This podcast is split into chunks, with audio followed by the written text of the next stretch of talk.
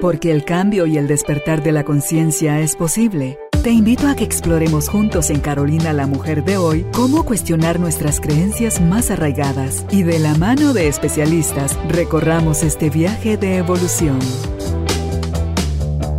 Bienvenidos. Tribu de Almas Conscientes, bienvenidos nuevamente al estudio de Carolina, la mujer de hoy, otro espacio para seguir aprendiendo, seguir creciendo, seguir reconectándonos y observando aquello que en nosotros a lo mejor puede ser que esté limitando en nuestra vida ese arte de poder vivir la vida, porque vivir la vida es un arte, y vivirla de una manera más simple, más práctica y más divertida. Sobre eso es lo que vamos a conversar hoy con nuestra invitada, la licenciada Dunia de Morales. Ella es facilitadora de talleres de autodescubrimiento, liderazgo, crecimiento con la ayuda de caballos. Ella es facilitador de Psyche también. Viviendo una vida más simple, práctica, divertida, con la idea de tener bienestar holístico en este 2023. ¿Quieres aprender? Nosotros y yo muero de ganas para aprender todos los días. Así que si te sumas, bienvenido, bienvenida. Dunia, qué alegre que esté nuevamente con nosotros para hablar de esto, porque la vida, como usted bien lo, relata acá, simple, práctica y divertida. Todos, creo yo, quisiéramos una vida así. Sí, yo creo que una de las cosas que em, nos damos cuenta es que queremos como, todo lo queremos perfecto, primero, empezamos por ahí, todo lo queremos sumamente perfecto, eh, todo lo queremos de cierta estructura, todo queremos que siga un, ciertas líneas que nosotros ya tenemos escritas y todo lo queremos como serio, ¿verdad? Yo les digo mucho a mis alumnos que muchas veces yo decía, no es que esto es serio. O sea, esto, y cuando alguien me preguntaba, ¿nos vamos a divertir? Hasta me ofendía. O sea, decía, no, ah, es, no. Que, es que esto es serio. O sea, lo que yo estoy hablando ahorita es algo serio. Y cuando ahora lo veo en retrospectiva, digo yo, qué difícil pensar así, porque realmente la vida tiene que ser divertida. Todo tiene que ser divertido. Si no es divertido, entonces no es significativamente emocional para nosotros. Y entonces al final lo dejamos o ya no lo queremos hacer porque tiene que, la vida tiene que ser alegre, tiene que ser divertida. Y creo que nos referimos a diversión como, ah, no, pero es que entonces eh, no, no voy a ponerle seriedad a lo que estoy haciendo. Pero no necesariamente, o sea, podemos ponerle seriedad a nuestro trabajo, pero que sea divertido para los que están y para nosotros. Simple y práctica creo que es una de las cosas más importantes que debemos ver en la vida, el que nuestra vida sea práctica y que sea simple nosotros complicamos todo. O sea, el ser humano tiende a complicar las cosas. Total. ¿Por qué? Porque queremos, primero que nada, porque queremos que todo se cumpla de acuerdo a lo que queremos. O sea, decimos, es que yo esto tenía pensado que se hiciera, ¿verdad? Nos vamos de viaje y queremos que el viaje sea lo que soñamos. Todas las personas que estén involucradas en el viaje tienen que actuar y hacer lo que nosotros pensamos que era lo correcto y que era lo más lindo de hacer, porque era lo que ya teníamos pensado. Si no, no, se, no estuvo bien el viaje, ¿verdad? Entonces, pasamos todo el viaje luchando que si vas a venir, que si vas a dejar el celular, que si no vas a estar, que si vas a estar conmigo, que si no vas a estar conmigo. Cuando al final, eh, una de las cosas que yo me di cuenta en estos últimos meses es, si no esperamos nada de nadie, ni siquiera de lo que estamos realmente pensando, entonces al final decimos, bueno, no estaba esperando nada, todo para mí fue divertido y todo para mí fue súper lindo. ¿sí? O sea, nos vamos de viaje. Yo ahora salgo, antes cuando me fui muchas veces a mis capacitaciones, a, mi curso de, para la certificación, pues iba en un viaje solitaria, porque iba solo yo. Y era un viaje sin planes, porque al final no tenía nada que estaba esperando. O sea, yo iba a lo que me iban a enseñar, al hotel que iba, que tenía que ver a ver si el hotel era lo que yo pensaba o no, o sea, probablemente no, porque era en Arizona, o sea, los, los hoteles eran bastante simples eh, y tenía como muchos tiempos de quietud y muchos momentos para mí. Escribí muchísimo en ese tiempo, muchísimo. O sea, cada vez que me iba a traer un cuaderno de casi 100 hojas escrita, porque escribía mucho, porque estaba mucho tiempo conmigo misma. Y la vida era bastante simple ahí, o sea, era caminar, ir a hacer un par de cosas, caminar un poco, porque en Arizona pues no había mucho que hacer, ¿verdad? Y ahora mis viajes, reciente acabo de hacer un viaje en el cual realmente me dediqué a descansar, a estar tranquila, a estar conmigo. Iba con mi esposo, pero al final sin planes. O sea, yo decía, es la primera vez que nos íbamos con él, sin un plan estructurado o un plan específico, vamos a ir a visitar esto, vamos a ir a este lugar, vamos a ir a este otro, vamos a hacer estos tours, vamos a hacer... No, nada. O sea, lo que salga ahí, pues, a ver cómo nos va, a ver qué pasa. Fue súper divertido, fue súper bonito. Eh, se impresiona uno de ver la quietud que uno puede tener en su corazón al decir, bueno, voy a dejarme estar, voy a estar conmigo eh, para tener más calma y más tranquilidad, ¿verdad? Dirían los italianos, acá en América nosotros no sabemos vivir la vida así. Ellos tienen la, palabra, eh, la frase en italiano es dolce farniente, que es vivir la vida así, como quien dice, al suave, disfrutando lo que sea que se va presentando en todo momento en nuestra vida. Creemos que tener el control es llevar ese plan, eh, entonces ahí nos estamos garantizando que las vacaciones van a ser inolvidables. Y al contrario, nos fregamos a nosotros ante primer contratiempo y fregamos al que está a la par porque no nos dejamos de quejar. Eso lo sabemos hacer extremadamente bien. Y déjese usted que ya arruinamos con nuestras quejas las vacaciones porque la vida se encargó de no darnos lo que nosotros esperábamos y ojalá y quisiéramos aprender de a través de lo que ella nos está dando. Y resulta que nosotros no nos conformamos con eso. Al año siguiente sigo arrastrando y pensando en las vacaciones, que cómo fue, que fueron mejores las vacaciones de tal otro año. Y que, dice, es que no paramos. Y como usted bien decía, la vida no es complicada, nosotros somos quienes la complicamos. Entonces, aprender el dolce farniente es entender, creo de alguna forma, Dunia, que simple no quiere decir aburrida no quiere decir sosa, no quiere decir falta de actividad. Cuando uno ya entra en esos estados, como usted fue, de serenidad, de gozo, del silencio, de la compañía, de no se tiene que estar haciendo uno mil pedazos en las vacaciones para poderse pasar chilera o en la casa.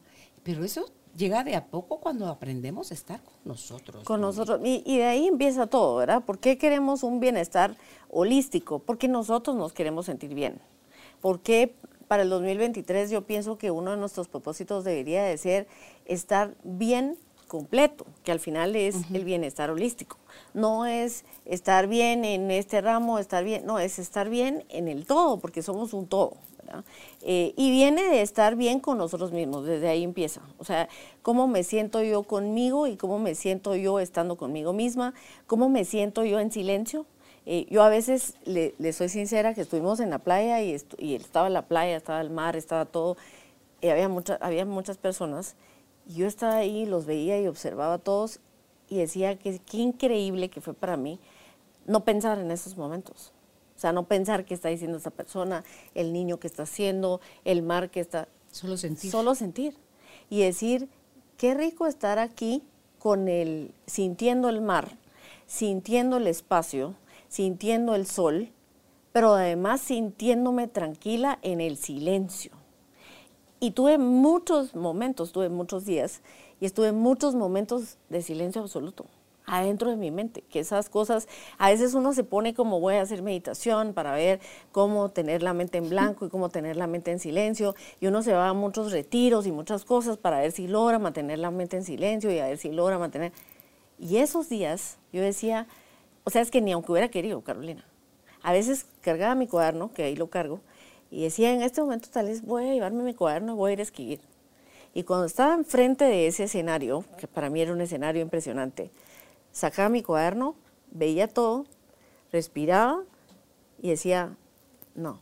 El mandatorio este interno momento, observa. Este momento no es para escribir. Y aunque hubiera tratado, o sea, trataba, ponía el lápiz y decía, voy a escribir algo, vamos a ver qué viene a mi mente en este momento para ver, no, Carolina, cero, o sea, pero le digo que no le voy a mentir, a veces hasta me asustaba, o sea, decía, no hay nada adentro de mi mente. ¿Qué, pasó con mi mente? ¿Qué, qué, ¿Qué paz? ¿Qué, hago con tanta paz? ¿Qué hago con tanta paz? Al final no, ni eso sabemos. o sea, cuando vemos tanto, y al final eso no lo vemos como qué divertido, porque decimos, no, pero es que estás sin hacer nada. No, qué divertido estar ahí observando todo, estar en ese lugar, llevarse ese lugar en, las, en, la piel, con el sol y con demás, y poder decir, estuve ahí en una paz y una tranquilidad.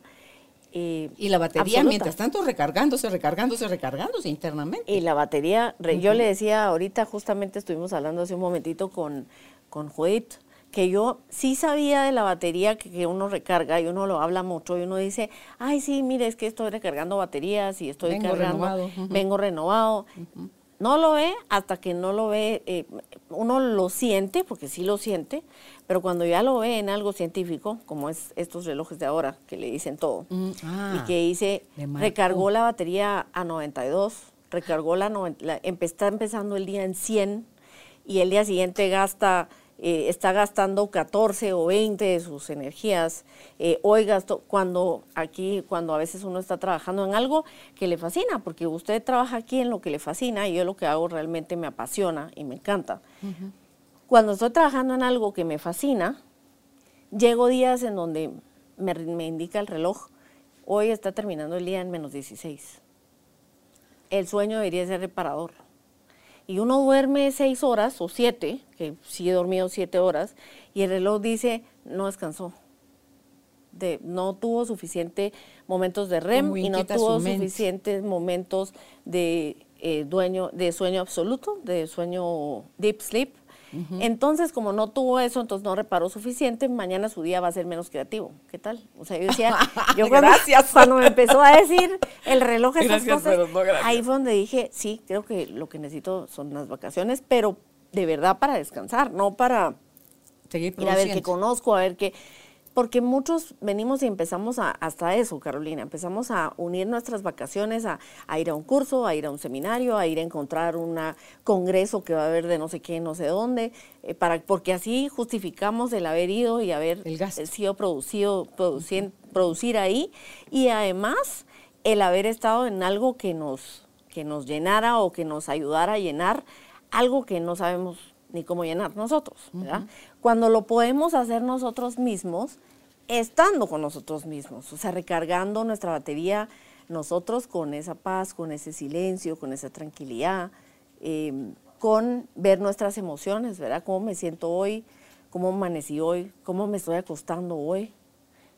me dieron ganas de llorar en el día, me dieron ganas de... ¿Qué, qué, qué sentí? Porque es al final, cuando vemos algo holístico, decimos, ¿qué es lo que me está haciendo sentir lo que estoy sintiendo? O sea, ¿qué emociones son las que estoy sintiendo? Eh, y hacer como que realmente preocuparse en la noche o antes de levantarse y decir, bueno, voy a ver cómo estoy comenzando el día, cómo estoy terminando el día, eh, cómo acabó mi batería, eh, cómo lo siento yo que acabó, porque le digo que sinceramente antes de tener el reloj sí lo sabía, pero no era consciente de eso. Ahora soy consciente de, ah, sí, yo creo que hoy me siento bastante más cansada que ayer. Y cuando lo hago el match, ahí mm, dice que sí. Estamos a menos O sea, 17 se conectó más con el cuerpo. mucho más, o sea, al final uno se conecta y a veces uno piensa, si le preguntan, hoy estábamos hablando cabal con, con Judith, al final uno piensa, ¿será lo que, qué emoción es la que estoy sintiendo? Muchas veces decimos, lo que estoy sintiendo es estrés. Estoy estresado porque ni modo, mi trabajo es fuerte, tengo muchas cosas que hacer y estoy estresado.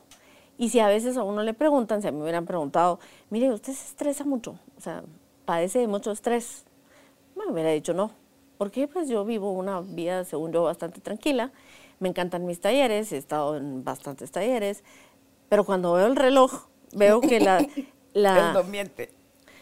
50, 70% de estrés en ciertos días. Y yo, pero si estuve, lo único que hice fue pararme en el taller y estar diciendo un poquito hacia adelante, un poquito hacia atrás, muévase un poquito. Claro, eso mantiene, me mantiene en estado de alerta, me mantiene aquí y ahora, que eso es bueno, pero cuando es demasiado también puede Tal ser vez en un desgastante. 30% y no en un 70%, digamos. ¿verdad? Justamente, o sea, pero al final creo que no importa, Carolina, que sí lo hice y que sí fue un 70%, pero el saber que sí sucede y cómo sucede, o sea, porque lo que no hacemos es saber un poco de eso, o sea, al final nosotros estamos ahí y decimos, bueno, sí fue desgastante, sí fue lindo, me encantó, o sea, me lo disfruté, eh, lo hice muy bien, las personas lo hicieron muy bien, fue un taller muy interesante, pero al final sí hubo un desgaste físico, emocional, eh, un desgaste en biológico, ¿verdad? Porque al final es químico, o sea, al final lo que el reloj marca es cuántas pulsaciones tuvo,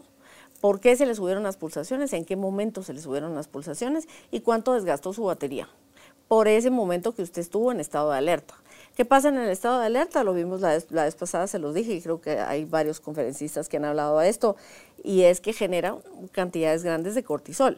Y esas cantidades grandes de cortisol, pues son las que eh, hacen que se acelere más el corazón, que se acelere el ritmo cardíaco, y eso es lo que marca el reloj. Al final es todo químico, o sea, tiene todo una ciencia, no es que sea así que me lo inventé, ¿verdad? Pero cuando lo reconocemos, lo que cuesta Carolina es reconocerlo. O sea, yo le digo que cuando al final alguna, yo nunca había tenido reloj en mi vida y ahora pues decidí tener uno para hacer ejercicio. Y se fue una vez al, al, más que vigila más a la persona. Sin saber, porque la verdad es que yo lo compré para hacer ejercicio y después cuando me descubrí todas las cosas que tenía, al final empecé a investigar porque ahora le digo, le digo a mi hijo, ahora soy parte de un experimento, quién sabe en dónde, ¿verdad? Porque eh, estos relojes son para traquearle todo a uno y hay una estadística que se genera en alguna parte del mundo pero sirve muchísimo para darnos cuenta de qué tan desatendido tenemos nuestro cuerpo. Y después, aunque no lo tenga, porque le soy sincera, en las vacaciones no me lo llevé, porque yo quería darme cuenta yo misma, o sea, dije al final, yo me he dado cuenta en estos días cómo ha estado todo y yo tengo que sentirlo yo, o sea, no voy a estar con un reloj que me esté avisando que si se me subió, que si se me bajó, que si dormí, que si no dormí, no, voy a sentir, dormí perfecto, eh, soñé muchísimas cosas, que eso es al final cuando usted tiene un sueño profundo. Entonces nos damos cuenta de qué es lo que necesitamos. Al final cuando estamos pensando en bienestar holístico, bienestar completo, ver nuestras emociones, saber cómo estamos en relación a nuestras emociones, cómo estamos en relación a los demás, cómo nos sentimos en nuestras relaciones con todos, los aceptamos con compasión o no. Porque al final yo creo que una de las cosas más importantes que me he dado cuenta en este tiempo, y por eso me encanta este tema, em, una de las cosas que me he dado cuenta en este tiempo es cómo, nuestra, cómo nuestras relaciones son de acuerdo al amor que le damos incondicional a los demás, verdadero incondicional, y el amor con compasión no voy a esperar que haga nada por mí, ni que haga cosas diferentes a lo que está haciendo, ni que cambie por mí, ni que cambie actitudes, no.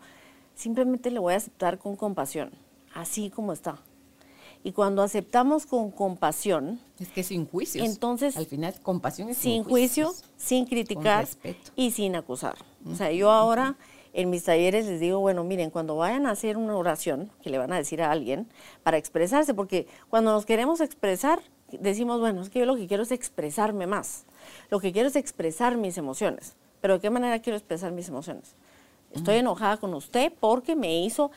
No, o sea, quiero gestionar mis emociones para aprender a expresar. Exactamente. Pero a expresar realmente qué es lo que me está afectando o qué es lo que me está pasando, no la emoción en sí, porque eso a nadie le importa, o sea, a, nadie debería importarle, porque la emoción es una decisión de cada quien. Pero a todo el mundo se la tiramos. Eh, totalmente, pero ¿por qué? Porque nosotros no la queremos procesar.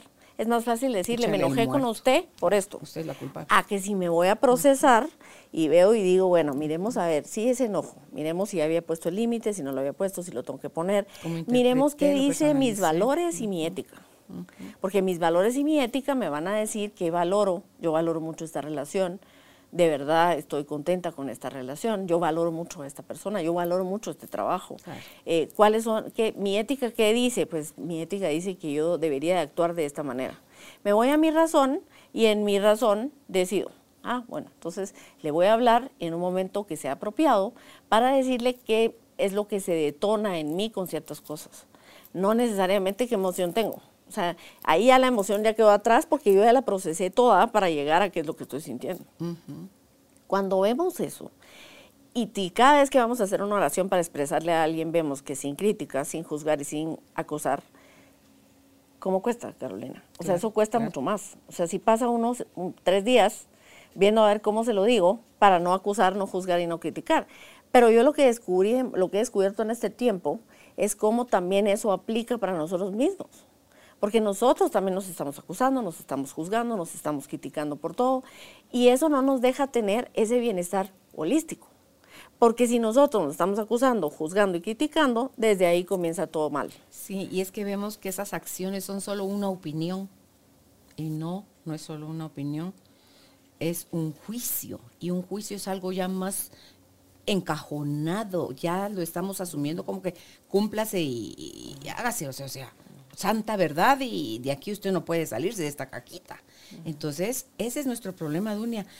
Cuando usted hablaba de lo del taller, es lo que le disparaba el reloj, el 70% de estrés, o de cualquier otro evento, una reunión de directores, una entrevista con un posible cliente, un, es que con eso que somos a nosotros mismos críticos, durísimamente críticos, nos estamos juzgando, nos estamos sobreexigiendo, nos estamos saboteando, nos estamos, bueno, es, es impresionante lo que hacemos con nosotros. Entonces, cuando uno no sale, no termina de salir de la reunión, es cuando sigue como rumiante después.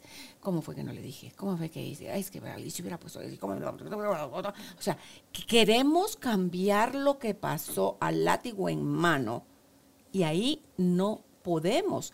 Estamos ya el 70, va por 72, 76, 79, 83. O sea, es la de nunca acabar por ese modo tan exagerado que tenemos, Dunia, de exigirnos y si le exigimos a otros es porque así nos exigimos a nosotros. O sea, no hay tal cosa que solo al de afuera y yo conmigo una santa, sí, no. ¿verdad? Entonces, eso, con lo que usted decía de sus vacaciones, esa coherencia que usted tuvo, es que si hubiera llevado el reloj, usted hubiera estado con su batería en 100 y, y, poco gastada en la noche porque había estado más en estado de éxtasis en estado de gozo, en estado de gracia, que es al final, Doña.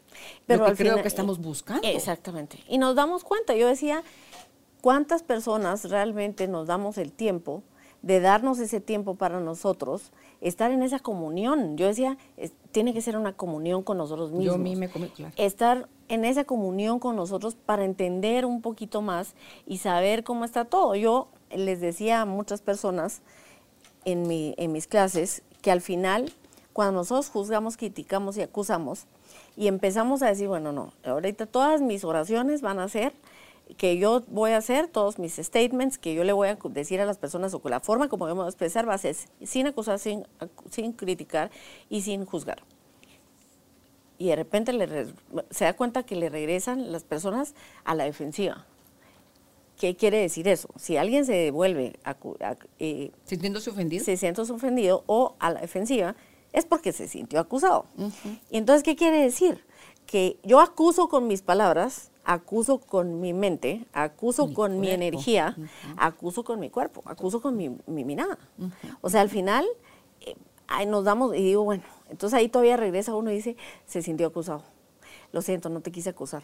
O sea, no, no, no es una acusación. O sea, es, es que quiero contarte cómo me siento, pero creo que lo hice mal, lo voy a eh, arreglar un poco más. Ahí, ¿dónde está el límite, Dunia? Donde, ay, perdón, te sentiste acusado por mí, versus el, madre, esta persona es de vidrio. Y no le pueden decir nada porque se toma tanto, tan personal que cualquier cosa que le digan la va a hacer drama ahí lo que sucede, eh, lo que sucede, Carolina, es que una persona, uno de mis profesores de, filosofía, era interesante porque decía, Doña, las relaciones son un milagro.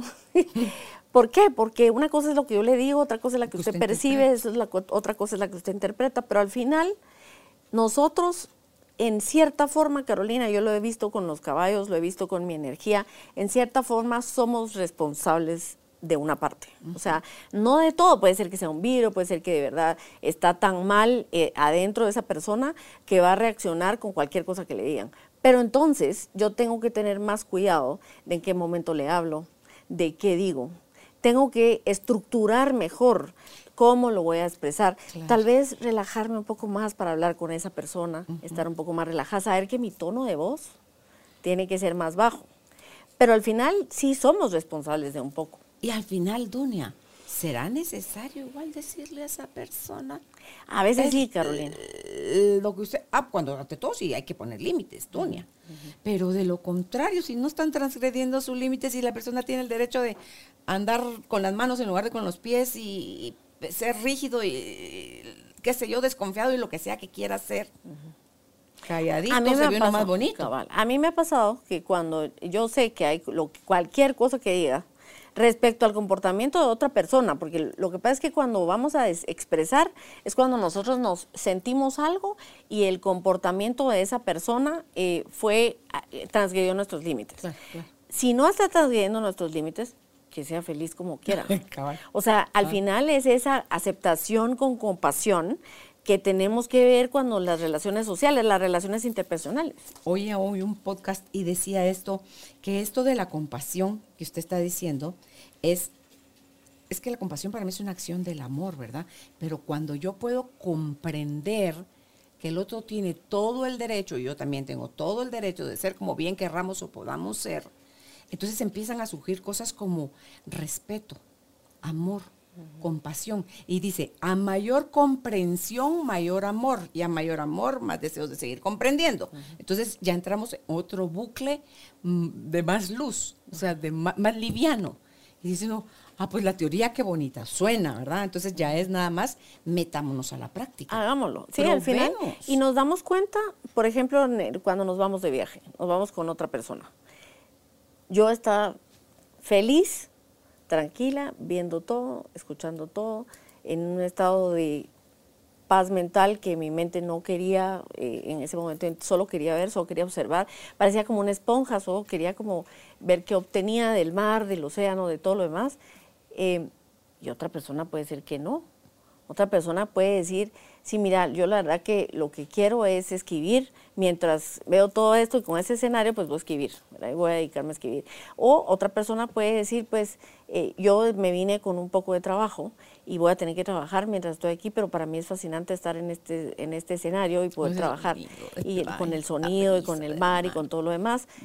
Eso para mí es, y, y es válido, o sea, es para todos, pero eso es cuando nosotros tenemos esa paz, o sea, decir con nosotros, decir, ah, yo estoy aquí tranquila, feliz, esto es lo que me encanta, ¿por qué no voy a permitir que alguien más haga lo que quiere con lo suyo? O sea, que, esté, y de todas formas vamos a interactuar, y cuando interactuemos, vamos a estar más completos y más unidos, mm. porque cada quien completó su batería a su forma. Y entonces con las dos baterías cargadas ya nos unimos en ciertos momentos en donde vamos a estar más conectados uno con otro.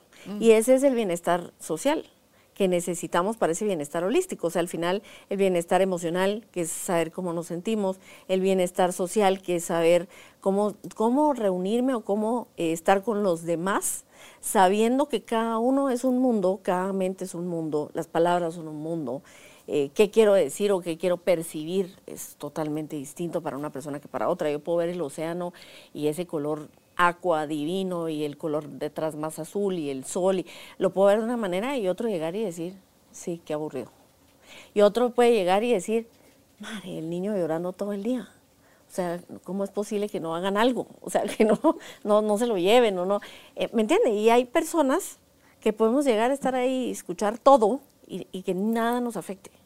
Entonces, al final, ese, ese es el, el, holístico que necesitamos, pero que viene de conocernos más, de saber qué es más lo que llevamos adentro, de conocer nuestra cuáles son nuestros, a veces el estrés que no estamos notando. Decimos, ah, bueno, sí se me aceleraron las pulsaciones. Claro, porque estuve presente. Y lo que decíamos, estar aquí ahora, estar presente, estar alerta, es buenísimo y eso es lo que debemos hacer, pero si lo hacemos todo el tiempo, es desgastante para nosotros también. Claro, claro. No, no podemos, no podemos estar al 100 en un, en no, no podemos estar mindful todo el tiempo, porque si estamos mindful las 24 horas del día, probablemente nuestro cuerpo también genere eh, un poco de hormona de ¿Surge cortisol. la desconexión hacia el exterior? Primero y segundo que sí empieza a generar porque la atención es tanta que mentalmente se agota. Y empieza a generar pulsaciones, empieza a generar hormonas. Entonces al final es ese holístico, espiritual que necesitamos también, o sea, el bienestar espiritual, el bienestar eh, de salud, cómo nos sentimos con nuestro cuerpo, con nuestra salud. Aquí ya no es, que a mí me ha parecido fascinante en estos meses que lo he practicado, ya no es cuánto quiero bajar, a qué, a qué quiero llegar, cómo me quiero ver en la cámara, cómo me quiero ver. No, es cómo me siento bien conmigo. O sea, cómo me siento saludable. No importa que se note lo que sea, cómo me siento saludable, cómo yo me siento saludable, mi pelo está saludable, mis ojos están saludables, no están secos. Eh, en salud somos bastante controversiales, creo yo. O sea, en salud somos, eh, tratamos de ir al médico porque se nos están subiendo las pulsaciones. Se me están subiendo las pulsaciones, voy a ir al cardiólogo porque voy a ver qué es lo que me está pasando. Me enfermo el estómago, voy a ir al gastroenterólogo porque el estómago algo me está sucediendo. Pero no vemos nuestro cuerpo como algo holístico, no vemos nuestro cuerpo como un todo. Primero veamos cómo están mis emociones. Después veamos cómo se siente eh, mi nivel de estrés, cómo me siento en mi nivel de estrés, cómo estoy reaccionando en, cuando, tengo, cuando estoy en momentos de estrés. Después tengo que ir a ver cómo estoy comiendo, qué estoy comiendo, qué alimentos estoy comiendo.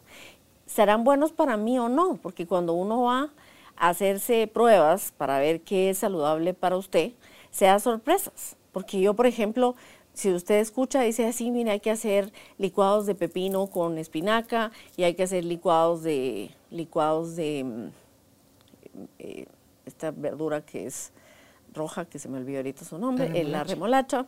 Eh, hay que comer esto, bueno, hay que hacer todo, ¿verdad? Voy yo al médico y me dice, mire, hay tres cosas que para usted son veneno.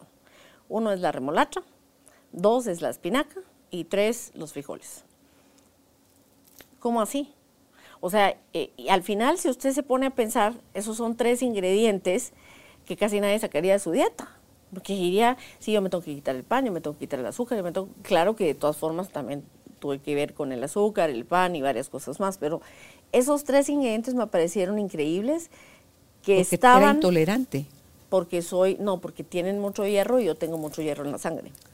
O sea, tengo exceso de, de hierro en la sangre. Entonces tengo que evitar todos aquellos alimentos que, que tengan hierro o que sean eh, alimentos... El hígado y todo eso, adiós.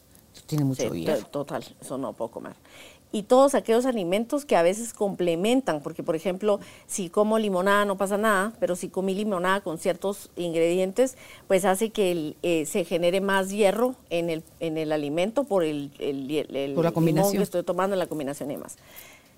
Cosas que no sabemos. O sea, pero cuando nos damos, cuando lo sabemos, entonces podemos pensar, ah, bueno, entonces mi cuerpo lo voy a también aceptar eh, con compasión y decir, hay alimentos que no proceso el pan no lo proceso, la harina no la proceso, el arroz no lo proceso, eh, lo proceso poco, entonces tengo que comer poco. Entonces cada vez voy a, y no me lo quito del todo, porque no es que no voy a volver a comer arroz en el resto de la vida, no, fui en sushi, me encantó y estuve ahí, me fascinó el sushi, me lo disfruté.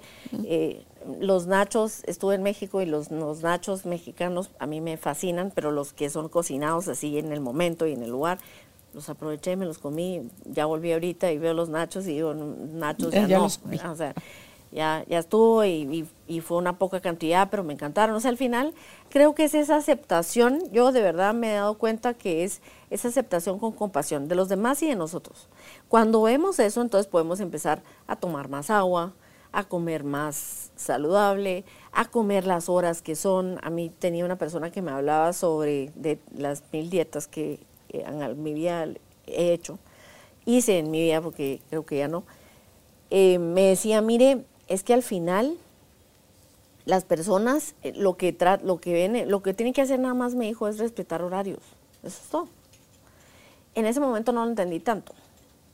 Pero en este momento lo entiendo perfecto. O sea, sí entiendo que los horarios son vitales, porque me he ido más a investigaciones un poco más científicas y he visto que el cuerpo tiene, es, somos de costumbres. Entonces, cuando hay una hora donde no comimos y esa hora comíamos siempre, nuestro cuerpo entra en crisis y dice, eh, aquí, ¿qué pasó? Hoy, ¿por qué no? Y hasta eso también genera cantidades altas de cortisol y hace que se eleven las pulsaciones. Y al final eso no nos lo dice, porque vamos con expertos, que no tengo nada en contra de los expertos, eh, pero vamos a un experto en cierta, en cierta parte de nuestro cuerpo y descuidamos todo lo demás. Yo fui una vez, creo que le conté, fui una vez que tenía como la garganta, dije, de plano me dio gripe o me dolía la garganta, me dolía, dije, de plano es alergia o es o algo medio. Fui y me dijo, no, mire, usted lo que tiene es reflujo. Entonces el reflujo al otorrino. Pero el reflujo le está causando muchas cosas. Uno, le está irritando la garganta. Dos, le está haciendo que la mandíbula esté mucho más forzada en la noche. como forza la mandíbula, entonces le está provocando eh, dolor en los oídos y le está haciendo un problema en los oídos. Hasta problema de equilibrio puede Podía llegar a desarrollar, o sea, al final una cosa que, pero si uno va con algún otro, tal vez me hubiera dicho, no, mira, entonces te voy a dar un medicamento para... Y al final de ahí lo que me dijo es, lo que tienes que hacer es algo para el reflujo urgente. ¿Qué hay que hacer para el reflujo? No ir al gastroenterólogo de una vez, mire, mire, no, ver qué estoy comiendo. ¿A qué, hora estoy comiendo? ¿A qué hora estoy comiendo? ¿Cuánto tiempo dejo sin comer? ¿Qué es lo que estoy haciendo con mi agua? ¿Cuánta agua estoy tomando? Me acuesto después de ¿Cuánto café? comer. ¿Cuánto café estoy consumiendo? que, pero ¿sabe qué? Lo que he descubierto yo, Carolina, es muchas veces no nos queremos dar ese tiempo. De pensar. De pensar o de sentir, porque es más fácil que nos lo resuelvan. Ay, que el doctor me diga, eh, usted dígame qué me tomo y yo lo que quiero es quitarme esto. En vez de sentirlo, ¿sí? Bueno, ok, entonces la mandíbula la tengo tensa. Durante el día voy a ver cuántas veces tengo que respirar para que mi mandíbula se relaje.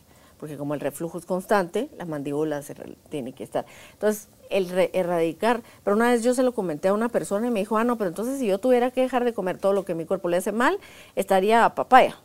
Entonces le dije, bueno, si yo fuera yo, ni papaya, porque la papaya también me hace daño porque genera muchos, eh, se fermenta mucho, entonces en mi cuerpo. Pero al final no es eso, es, al final yo como bastante saludable y como de todo, pero, y he tratado de ir cambiando mis formas de comer poco a poco, no, no de una, ¿verdad? y a veces ese deterioro viene como consecuencia de un largo descuido, o sea, por años haberme desatendido en mis horarios, en no dormir, en acostarme después de comer, en comer muy picante, en beber alcohol, en no manejar el estrés, en ignorar mis emociones, o sea, todo es, el cuerpo va pidiendo, va como bajando palancas donde dice, ok, a ver si a las cansadas, si ya te fregué por aquí, por acá, porque te puse muchas señales en el camino y solo volteabas para el otro lado, la señal estaba a la derecha y se volteaba uno a ver para la izquierda, ¿verdad? Entonces, cuando hacemos eso, Dunia, el cuerpo dice que la enfermedad es el resultado de el cuerpo grita. Lo que no podemos hablar, el cuerpo lo va a gritar. Entonces, si no atendemos eso, y, y esto del, oía también en esta charla, hoy, que cuando uno, que nosotros, porque nos da mucha pereza pensar, amén de que no tenemos toda la información. En lugar de tener curiosidad de, ah, ching, ¿y eso qué tendrá que ver? Y eso, como, es? como usted dice, usted se puso a investigar eso le, le impide sacar conclusiones. ¿Qué pasa cuando somos perezosos para pensar? Inmediatamente sacamos conclusiones. Dice uno, uh, y entonces usted ya hace de su conclusión lo que le decía hace un rato, ¿verdad? Total. Y no es verdad, es solo una conclusión, una, un juicio que usted tiene sobre algo que tiene información incompleta. Dice uno, ay, mire, Dunia, es tan fácil, de verdad, la vida se convierte cada vez más fácil y para mí fácil quiere decir cuando yo tengo más herramientas, todo es más simple. Más simple. Y más divertido al final, porque mire, comer no tiene que ser un castigo, tiene que ser divertido. Divertido sin comer cosas que al final solo le van a hacer daño, porque si yo me voy a divertir comiendo, pero después voy a estar grave, o sea, como que no. Y encima no me voy a sentir cómodo, entonces como no me siento cómodo, entonces empiezan mis emociones a, ponerse en problemas. Y lo que usted dice de las emociones es verdad. Yo oigo a muchas personas decir, de la nada se enfermó. Ah, ¿cómo no? Le dio una cosa de la nada. No es cierto. No, nunca es de la nada. No existe. Siempre viene uno arrastrando cosas, enfermedades, siempre, hasta que uno dice, no, sí, ahorita toqué fondo y sí necesito unos días y voy a hacer lo que tengo que hacer para irme ahorita de vacaciones unos días porque ya es que desde el inconsciente las estamos generando. Estamos en gallo, es otra cosa, pero no vino de la nada. De la nada. Viene de mi parte desconectada. Y ahí nos vamos a la parte espiritual, en donde decimos, bueno, eh, que también la parte espiritual es importante para el bienestar holístico. Y podemos decir en la parte espiritual qué creemos, cuáles son nuestros valores, cuáles son nuestras creencias, qué es lo que nosotros estamos creyendo ahorita, qué estamos haciendo en relación a lo que creemos, quién somos, que al final es importante, o sea, qué creemos, qué estamos haciendo y qué hace eso, hace un triángulo que hace quién somos, para poder seguir una causa, un proyecto y un propósito nuestro. Porque si no, lo que estamos siguiendo es lo que todo el mundo nos dice, ¿verdad? No, es que eso ser tal cosa. Ah, también le pasó a no sé quién, entonces él ahorita está yendo con este y ahora va con aquel. No, todo es holístico. Todo lo que estamos sintiendo ahorita tiene que ver con nuestro todo completo. Con, nuestras con nuestras relaciones sociales, con nuestras relaciones con nosotros mismos, con nuestra relación con nuestras emociones, con la relación con el entorno, con el mundo, con nuestra espiritualidad. Tenemos un proyecto de vida, tenemos un propósito de vida nuestro. ¿Seguimos nosotros una causa que nosotros tenemos o estamos siguiendo la de los demás? Y eso también es importante, o sea, escuchamos a todos menos a nosotros. Escuchamos a todos, pero no investigamos. Nos damos cuenta, o sea, yo le digo que ahorita que he estado viendo el reloj, que me ha parecido fascinante el reloj, cada vez que investigo digo, bueno, ¿qué es eso de REM? ¿Qué, es eso? No, lo sabía. Ah, no, mucha gente lo sabía. Sí, que al final el movimiento de los ojos, ya lo había escuchado, pero no lo había escuchado con ese, con esa con, con esa abreviatura o con esas siglas. Entonces, al final dije, bueno, investiguemos, sepamos de qué se trata, qué es, cómo es, porque esa es la única forma que podemos llenar nuestros archivos que tenemos en el cerebro que nos van a servir para mejorar, para hacer mejores cosas. O sea, incluso en el viaje, dije, bueno, en el viaje había un blackout completo en el cuarto que yo no tengo en mi casa porque en mi casa es, son ventanas abiertas, son ventanales muy grandes y tengo un bosque enfrente y el bosque está iluminado, entonces no tengo un... Pero si le sirve un antifaz. Justamente dije, necesito un antifaz. O sea, al final decimos, vamos viendo como qué son esas cosas. Ah, ese blackout hacía que durmiera mejor. Entonces ahora, como no voy a cerrar mi Esos ventana. son sueños más profundos. Entonces hay que ponerse el antifaz, que probablemente no lo hubiera pensado antes, sino es que ahorita me di cuenta. Pero eh, creo que cuando nos damos cuenta de esto, Carolina, podemos prepararnos para tener un año 2023 más simple, más relajado, más tranquilo, pero siguiendo nuestro cuerpo y siguiendo lo que sentimos, y siguiendo haciendo más ejercicio. Al final, dentro de la salud, sabemos, bueno, estoy haciendo ejercicio, ¿cuánto? ¿Cuánto más necesito hacer? ¿Qué más necesito hacer para hacer más ejercicio? Caminar, no, ni siquiera tengo que desgastarme las rodillas metiéndome a todas las maratones del mundo, ¿no? Caminar, caminar más, eh, sacar más a caminar a mi perro, tener una conexión más con mi perro y mis animales, eh, ¿qué es lo que tengo que hacer? ¿verdad? O sea, si nos ponemos, yo leía un libro que decía, si a usted le regalaran 24 horas ahorita, extras de su vida, ¿qué haría con ese día? ¿Cómo lo comenzaría? ¿Cómo lo terminaría? ¿Qué haría en ese día? A mí me pareció fascinante porque cuando me puse a escribir, dije, bueno, vamos a escribir, a ver, ¿qué es lo que haría en ese día? Empezando por levantarme, bueno, creo que haría, y al final, después al final dije, bueno, ¿cuánto de esto hago o puedo hacer todos los días? Varias, muchas de las cosas que estaban ahí pero no nos damos cuenta porque estamos idealizándonos, ah, algún día voy a tener tiempo para caminar. Lo chilero es que no existe eso en el almanaque, o sea, nunca lo va a meter, pues. Que algún día vaya usted a ver cuándo, no existe en el almanaque. A ver qué día, tampoco, existe en el almanaque. Y al final lo tiene que meter diariamente, o sea, dice cuánto realmente de eso puede hacer inmediatamente, puede hacer ahorita. Y ese es el, creo yo, el bienestar eh, completo. O sea, el sentir nuestro cuerpo como un todo, no como un eh, que ahora me duele la cabeza, me va a tomar algo para la cabeza. No, ¿por qué me está dando este dolor de cabeza? ¿Será que algo que comí no me cayó bien? ¿Será que tengo el estrés demasiado alto? ¿Será que hoy estuve demasiado tiempo alerta y atento? Que hasta eso, o sea, todo en exceso es malo. yo me tomo galones de galones de agua y lo más seguro es que me enferme. O incluso hasta me muera. Igual, estar alerta es muy bueno, pero también hay que tener esos espacios de que mi mente piense en otra cosa que mi mente se relaje, que mi mente esté en blanco. Pero porque quiere, no porque la forzo. Porque al final todo lo queremos hacer como me dijeron que la mente en blanco. Entonces tengo que sentarme y ver, no voy a pensar, no Más charas empieza, bajan. empiezan a venir un montón de cosas, ¿verdad? Que cuando uno se relaja y deja la mente, hasta veo yo que como la creatividad realmente empieza cuando uno está en blanco, pero que uno dice, ah, eso, ah, eso sería una buena idea, eso debería hacer. Y entonces ahí sí ya puede uno venir a escribir después, o sea, decir. Sí, sí, ahí es donde tenemos que tener más actitudes como los niños, o sea, que ellos están tan en el presente, Dunia, están tan conectados a su creatividad, viven las emociones con todo, la risa, el llanto, el miedo, el todo. O sea, ellos no, ay, no van a decir que soy gallina si tengo miedo. Un chiquito de dos años no va a pensar eso. Un chiquito de dos años tiene, tiene miedo y, lo vive con, como él lo. Pueda vivir ah, eh, con el conocimiento poquito que tenga, así lo va a vivir, así lo va a expresar, Dunia. No se hace el machito, o sea, no se hace el, el valiente y nosotros vivimos, ya aprendimos a vivir fingiendo, a vivir disminuyendo, ah, no es para tanto, no, ya va a pasar. Eh, no, o sea, no es, no es afuera lo que me está provocando lo que yo estoy sintiendo adentro. Afuera va a seguir sucediendo.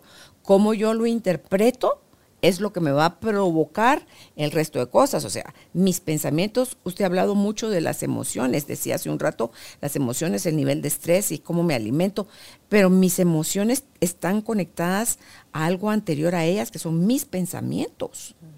Yo pienso chueco, ¿cómo voy a sentir chueco? Y ahí dentro del bienestar holístico viene el bienestar intelectual, por ejemplo. Cuando pensamos en el bienestar intelectual, ¿qué pensamos? O sea, ¿qué tan intelectual soy? ¿Qué estoy haciendo a nivel intelectual? ¿Qué tan curioso soy?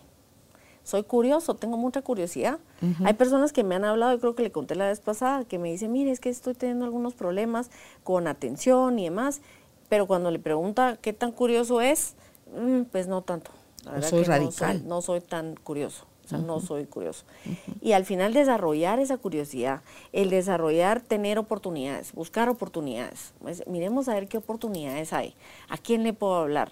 ¿A quién le puedo decir, mire, eh, quiero hacer esto, usted será que me puede ayudar, eh, quiero hacer esto otro, usted tiene un poco de conocimiento, me puede explicar, eh, ¿a qué oportunidades busco? ¿A ¿Cómo administro mi tiempo? Es importante en el bienestar holístico, el saber cómo estoy administrando mi tiempo. Esa es parte de mi bienestar intelectual.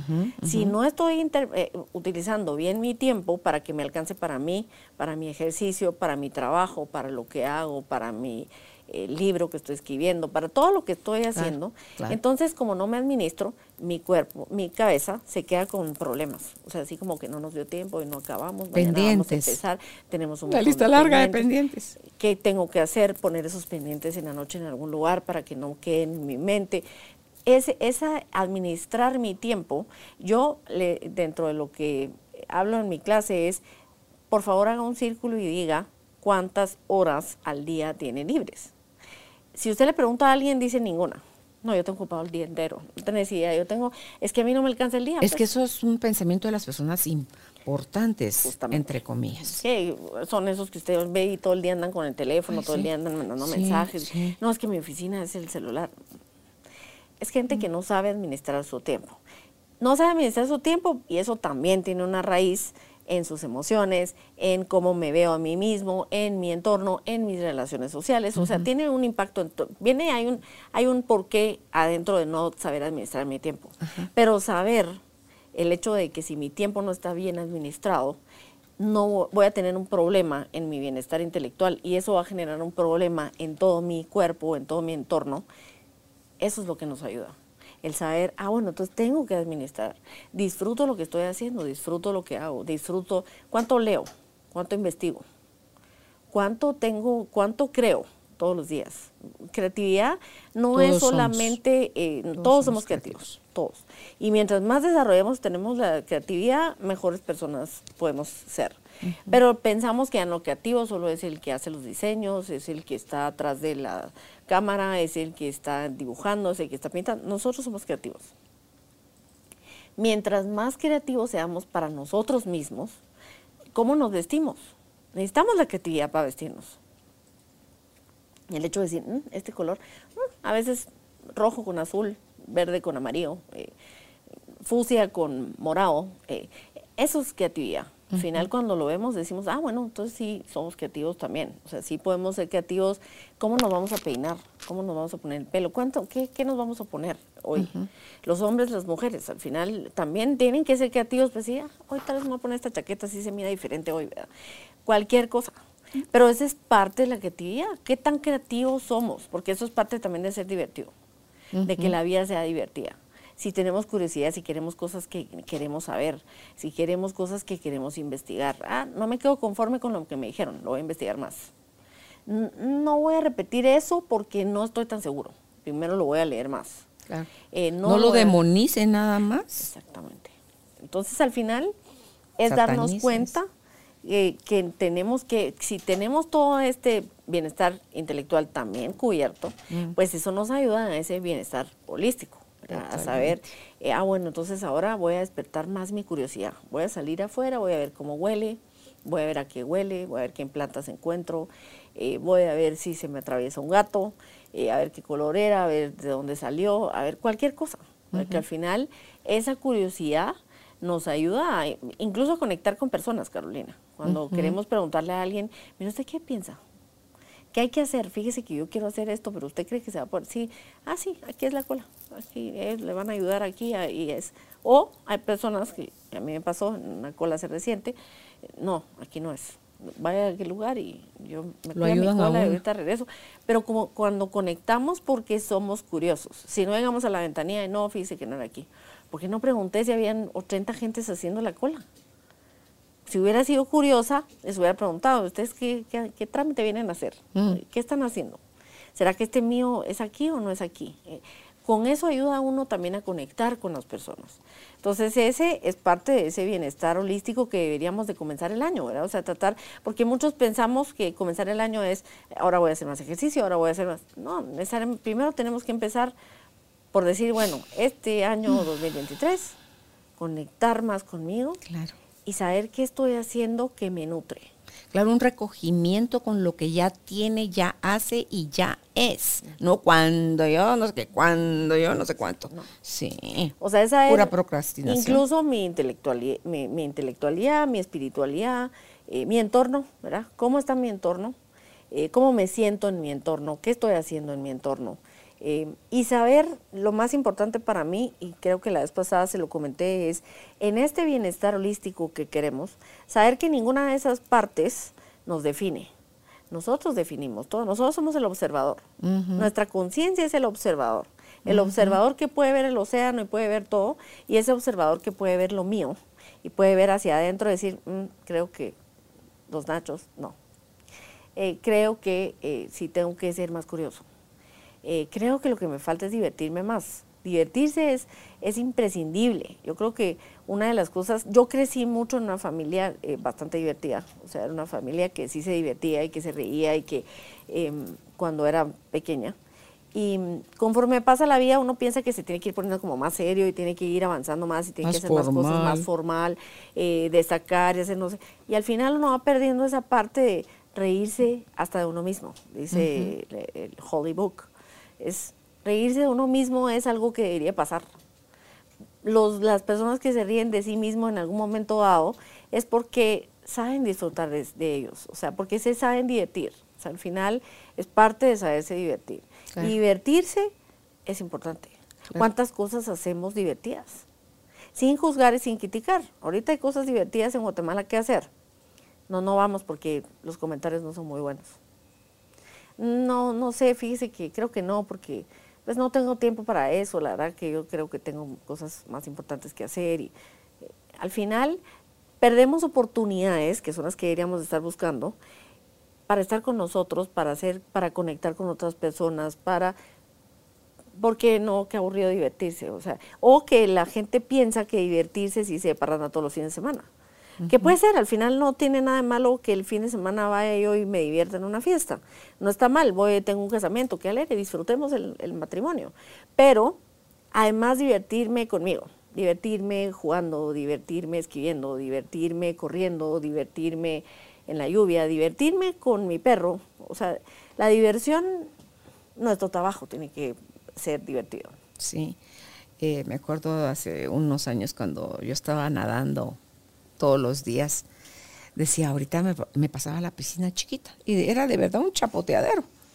Y me ponía yo, a, tirar agua, a, darle con las manos, a hacer chorritos, así que hace usted que aprieta y sale el chorrito de sus manos y pataleaba boca arriba, pataleaba boca abajo, me hundía, hacía como una, como ranita. Entonces digo yo, es, yo me daba unos minutos después de que me había sacado el jugo nadando, me pasaba al chapoteadero hacer todo ese tipo de cosas.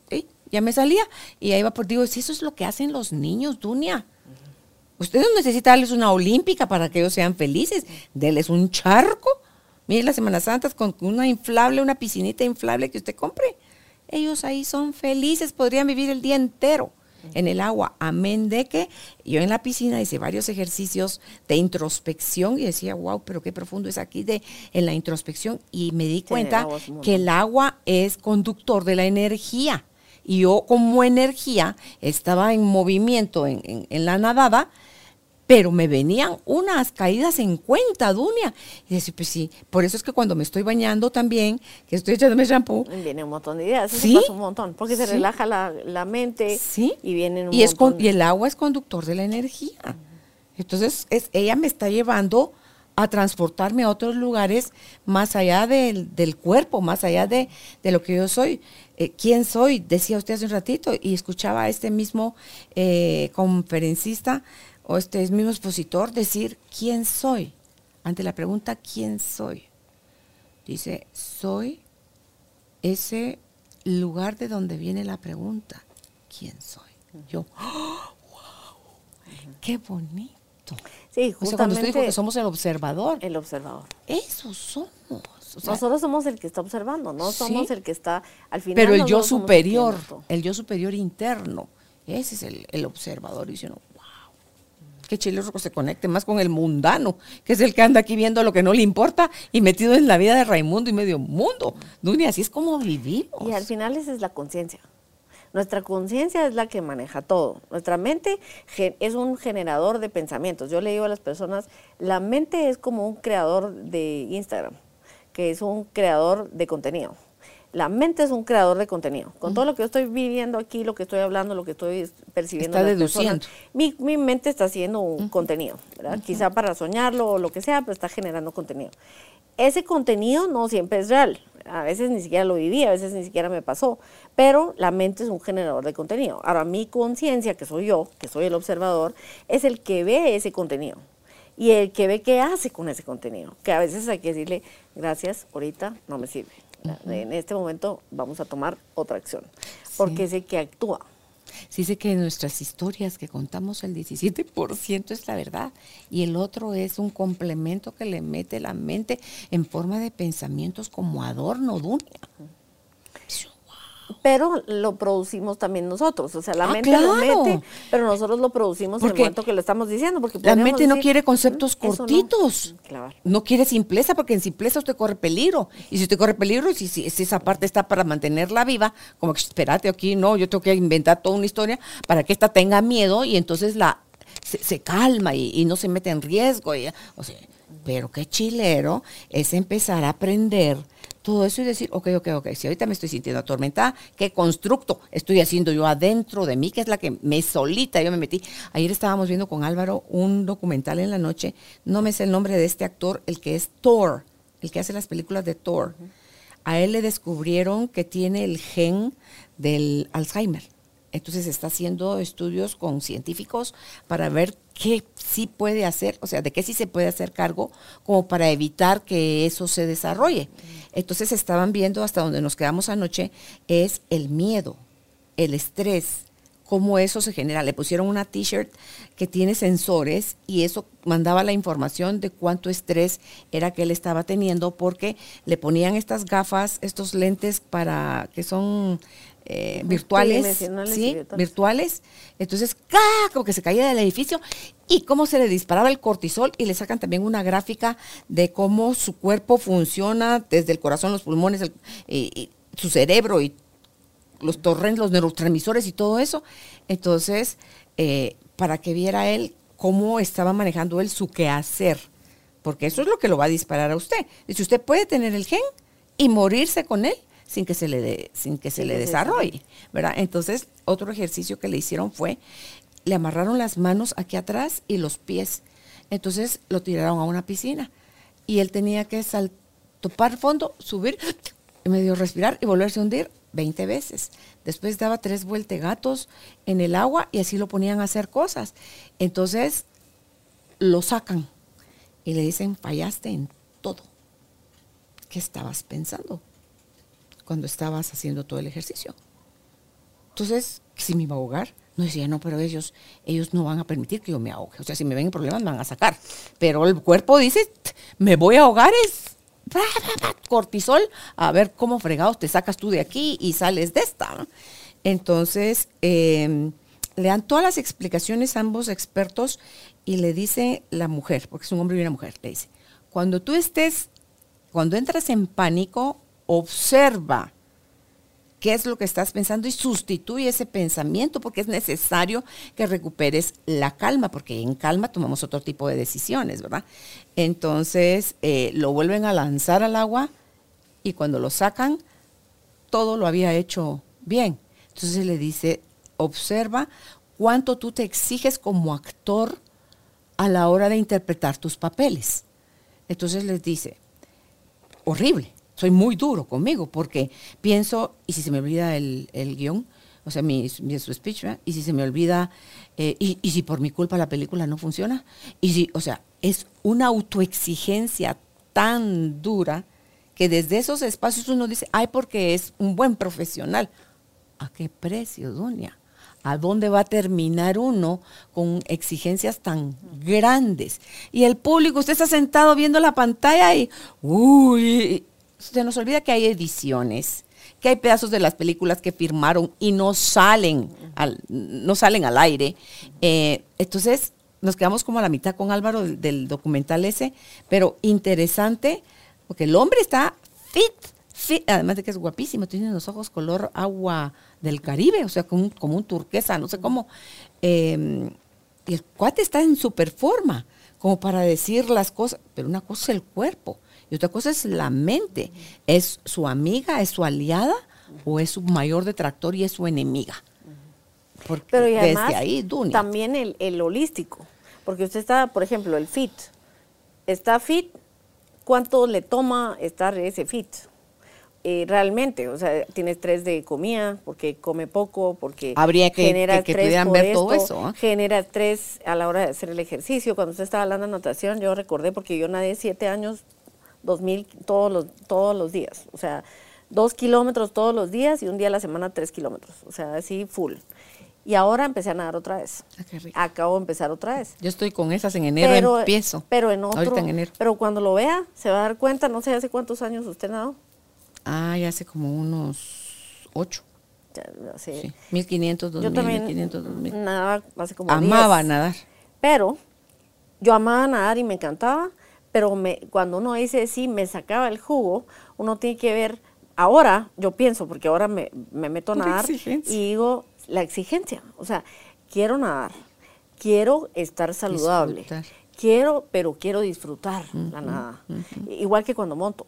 Me encanta montar. En el momento en que yo me pierdo, Carolina, o sea, yo me fui de viaje, regresé, fui a montar un lunes, regresé domingo, fui a montar un martes, porque el lunes, lunes fui a montar el lunes fui a montar y dije, em, me fue re bien, hice, hice más o menos una clase chiquita porque no tenía mucho tiempo, monté, pero me fue bien. Al día siguiente dije, hoy voy a subir nivel en estas cosas, voy a hacerlo diferente.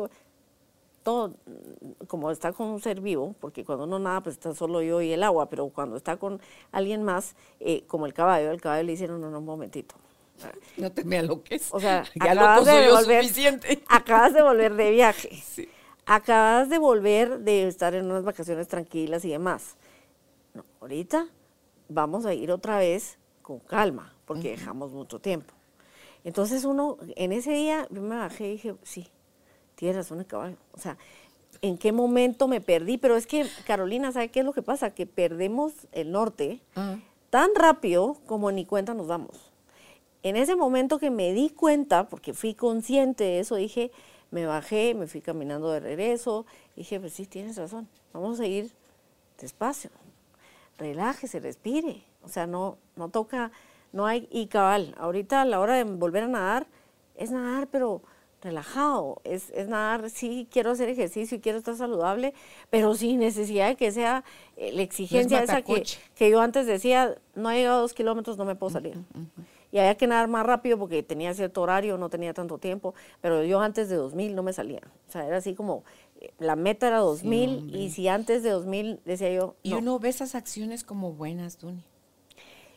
No le mira la autoexigencia. En extremo creo que todo, o sea, todo es malo. O sea, creo que uno sí puede decir, pues sí, me voy a poner la meta de cada cierto tiempo nadar 2000 y voy a ver cuánto, cuánto me tomo de tiempo, quizás voy a ir bajando poco a poco, pero al final esa autoexigencia y eso, creo que eh, lo que tenemos que ver es, está bien, me adelgacé, estoy súper bien con estar nadando, puede decir alguien, pero ¿a qué precio? O sea, a mí en el caso mío, yo le voy a decir que hace 10, 12 años yo nadaba, nadé 7 años, 2 kilómetros y hacía un montón de ejercicio y demás, pero eh, tuve que ir al médico porque me había comido la glándula, que era la que me decía en qué momento estaba cansada. Entonces me dormí varias veces en el carro, manejando. Entonces tuve que ir al médico y decir, mire, algo me está sucediendo, míreme a ver qué es, porque tampoco es que haga tanto. Pues claro que hacía mucho, o sea, hacía dos horas y media de ejercicio, tres. Entonces, claro que tuvo una consecuencia, que eso es lo que le decía a esta persona. O sea, estaba fit, sí. Estaba más joven, sí. Según yo, estaba súper saludable. En ese momento tenía una dieta algo estricta, tenía nutricionista. Pero es todo eso, si no se ve holístico y no está en combinación con mis emociones, corre la factura. En algún momento dado vamos a colapsar. Entonces creo que la, la, la, meta realmente debería ser que yo no lo pondría como meta, porque si lo ponemos como meta va a ser como exigencia, sino lo pondría como este año quiero ser más consciente de mí, de mi entorno, de mis relaciones, de cómo me contestan las personas, porque eso quiere decir que de alguna manera yo le puse un poco de presión, le puse un poco de energía, eh, de cómo me contestan los demás, de qué está sucediendo con mi bienestar ocupacional. Estoy ocupado, me gusta, estoy contento con mi trabajo, eh, cómo lo manejo dentro de mi vida, qué, qué tanto estrés me genera, qué tanto estoy, qué tanto lo involucro, qué tanto me divierto. Y si hubo varios negativos en respuesta a todo ese cuestionamiento que usted hizo ahorita, Ahí sí que como dicen, cuando veas la barda de tu vecino arder, pon la tuya a remojar para que no te coma el incendio también, ¿verdad? Porque ahí es donde ya empieza a aplicar la sabiduría, Dunia, cuando ya somos más reflectivos. Tras la reflexión vienen las nuevas tomas de decisión. Y una toma de decisión sin acción sigue siendo una linda fantasía. Entonces, y como usted decía también al principio, hemos tenido otras otros episodios anteriores donde la recomendación es una cosa a la vez. O sea, no te la tigues. Ve implementando paso a paso, de a poco, los cambios que quieres hacer en tu vida. O sea, si ya tienes sesenta y tantos años, cincuenta y tantos, cuando los que tengas, haciendo destrozos y desmadres, no pienses que en un año, en el 2023, tú vas a corregir todo. Vas a corregir algunas cosas.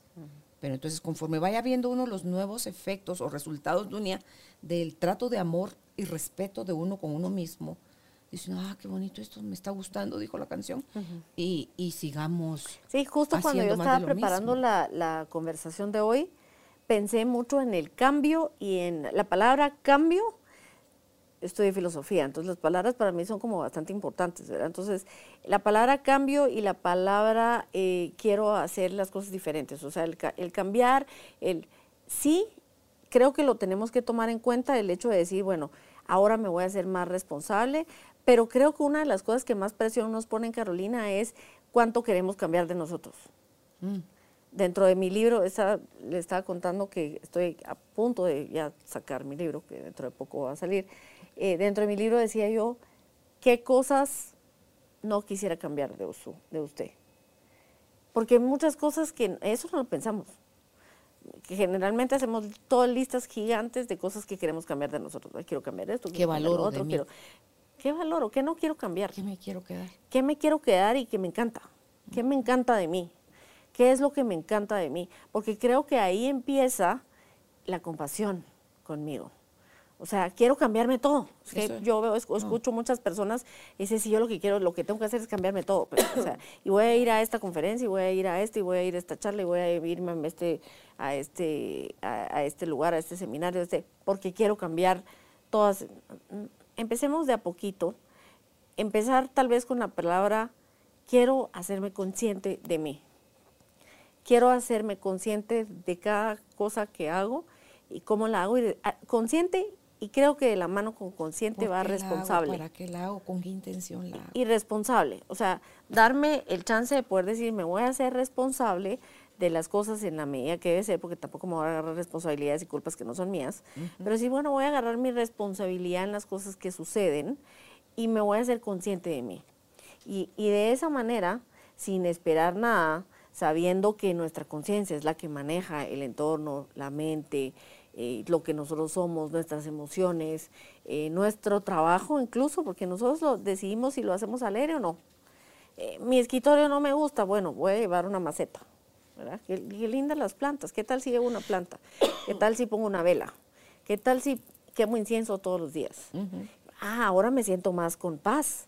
Ah, pero es que ahora puse, te- arreglé mi, aunque sea pues, mi oficina es pequeña, no me gustaba tanto, ahora la tengo súper bonita. Llevé un mi throw y lo puse ahí, no lo uso porque tampoco me voy a tapar en la oficina, pero lo llevé. O sea, al final es hacerme responsable de mi entorno, de lo que me está, de cómo hacer que mi vida sea divertida. ¿Qué tengo que hacer para que mi vida sea divertida? Ok. Para poder eh, ¿Y empezar sigo por ahí. postergando de empiezo el lunes o empiezo ya, aquí y ahora? empiezo ya, empiezo a hacerme consciente. Ah, me voy a comer este plato de cereal y voy a ver qué tal me cae. Ah, no, me inflamó el estómago. O sea, la leche y el cereal, como que la combinación. Voy a probar primero si solo la leche me cae bien o si solo el cereal me cae bien. Y si ninguno de los dos me cae bien, pues ninguno. Pero al final es decirme siendo consciente Prueba, error. de, de qué cosas. Yo pensaba, cuando somos chiquitos, los papás prueban, o sea, le dan zanahoria. Prueba. Ah, no, la zanahoria le cae pésima. Ah, es que es alérgico a la zanahoria. Sí, de uno en uno lo introducen a uno. Lo van las- introduciendo. Después, de todos modos, forza uno de papá, porque creo que usted y yo fuimos mamás, y uno dice, ¿cómo que va a ser alérgico a la zanahoria? Nadie es alérgico a la zanahoria. Pues va a tener que comer zanahoria. Eh, y- pero no, o sea, sí es alérgico a la zanahoria, no le hace bien la zanahoria. Entonces, al final, si nosotros ahorita ya de adultos, podemos hacer lo mismo. Ir viendo, ah, no, eso sí, no me cae bien. Eso es velarme, no va conmigo. No sé si antes, pero a esta edad no. Eh, eso de no dormir bien o dormir, ah, como que sí necesito el blackout, pero no voy a cerrar mis, mis ventanas, me gustan mucho. Entonces, un, un, un antifaz. Y ahí vamos probando qué cosas podemos ir eh, implementando en nuestra vida, diría yo, para que nuestra vida sea más alegre y divertida. Y ya para ir cerrando, Dunia, cuando no somos capaces de poderlo solos porque nos descalificamos tanto de incapaces o de tener cualquier cantidad de puntos ciegos, que ya la verdad ni sé ni por dónde empezar, es importante buscar un acompañamiento. Y usted en ese sentido puede apoyar a la gente. en Claro, claro. A mí me encanta apoyar a las personas a empezar a descubrir, porque creo que casi siempre van conmigo porque creen algo de ellos que al final para siendo otra cosa. Porque sí, mire, yo lo que quiero es cambiar mi enojo, O sea, ya, ya no quiero ser enojada. Es el concluyeron. O ya no, quiero, sí, la conclusión en vez de buscar e investigar. Mm. A ver, miremos a qué se refiere con enojo. ¿Qué es lo que la enoja? No todo. Así todo no lo enoja a uno. O sea, no, es que es, no es que es el enojo, es para usted que es el enojo. Exactamente. Entonces a mí me encanta acompañar a las personas en su proceso de ir investigando y disfrutando, viendo qué es lo que tiene que encontrar de sí mismo para decir, ah, esto es lo que valoro en mí, me encanta. Me siento bien con esto. Me siento feliz y voy a ser curioso y voy a ser creativo y voy a darme tiempo para mí, voy a darme tiempo para meditar y no me voy a exigir. No puedo meditar media hora, medite un, un minuto. Sí, Claro, ¿no? Cinco minutos tengo, cinco minutos. Mañana tengo una hora, mañana hago una hora. Yo le Pasado la- no puedo, pasado no puedo. No sé meditar. Siéntese, déjese caer en el sillón. Ya meditó. 11 segundos. Hágalo 80 veces al día, son 80 minutos, o 80 segundos. Y eso ya es algo, es por dónde empezar. Pero es porque queremos implementar cosas poco a poco, no, no todo de un solo, para que Sí. podamos irlo viendo. Y creo que para cerrar, yo le recomendaría muchísimo a las personas em, tener un proyecto. Este año, ponernos el propósito de tener un proyecto nuevo. Puede ser cultivar una florecita, puede ser lo que sea, porque pensamos en un proyecto, "Madre, pues, que, que se necesita dinero, un edificio, ¿o se necesita hago?" dinero, se necesita eh, personas, necesita un equipo, necesita, no, no, no, no necesita nada, un proyecto. El que tiene un proyecto, me encantó cuando lo dijo Chespirito, el que tiene un proyecto tiene vida, y él llegó a una edad bastante avanzada. Eh, el que tiene un proyecto es curioso, es creativo, investiga, busca, eh, está conectado consigo mismo, le da ilusión, le, le da un propósito, le da de todo. Lo hace con otros. El proyecto puede ser ir a visitar personas, ir cualquier, pero tener un proyecto y tener un proyecto nuevo siempre. Eso nos va a llevar también a aprender cosas nuevas. siempre, buscar, ah, voy a investigar de esto, esto no lo sé, ah, me preguntaron de esto, no tengo ni idea. Y, y poder decir, no, tengo ni idea, pero si me da un día, lo investigo y se lo traigo. Sí, que no nos dé miedo decir no tengo ni idea, pero investigo. Al final no lo sabemos todo, Carolina, o sea, ya quisiéramos, pero no lo sabemos todo. Pues gracias, Dunia, por haber estado con nosotros hoy desarrollando este tema tan bonito, ya que estamos iniciando este 2023, tenemos 12 meses para poder ir aplicando todo esto que hoy conversamos acá y a finales de diciembre decir, wow, te da uno un galanazo, dicen los mexicanos, ¿eh? y decir, bien por mí. ¿Dónde puede usted contactar a Dunia de Morales si considera que necesita ser apoyado en este proceso? Ella está, su página web es kubuntu.com.gt, kubuntu con C. Eh, y en Instagram está como kubuntu-ser-ubuntu. Y también en Facebook, kubuntu-ser ubuntu. Ay, es que eso del Kubuntu, busquen, van a ver qué bonito. ¿Qué, es lo que quiere decir Kubuntu? Así que gracias, tú. Gracias a usted, Carolina. Le agradezco muchísimo por invitarme. Chao. Gracias por ser parte de esta tribu de almas conscientes. Recuerda visitar nuestra página web carolinalamujerdehoy.com.gt para más información de estos temas y de nuestros invitados. Tenemos más programas, blog, libros, talleres, tienda en línea y material exclusivo para quienes se suscriban. Encuéntranos en redes sociales como Carolina la Mujer de Hoy.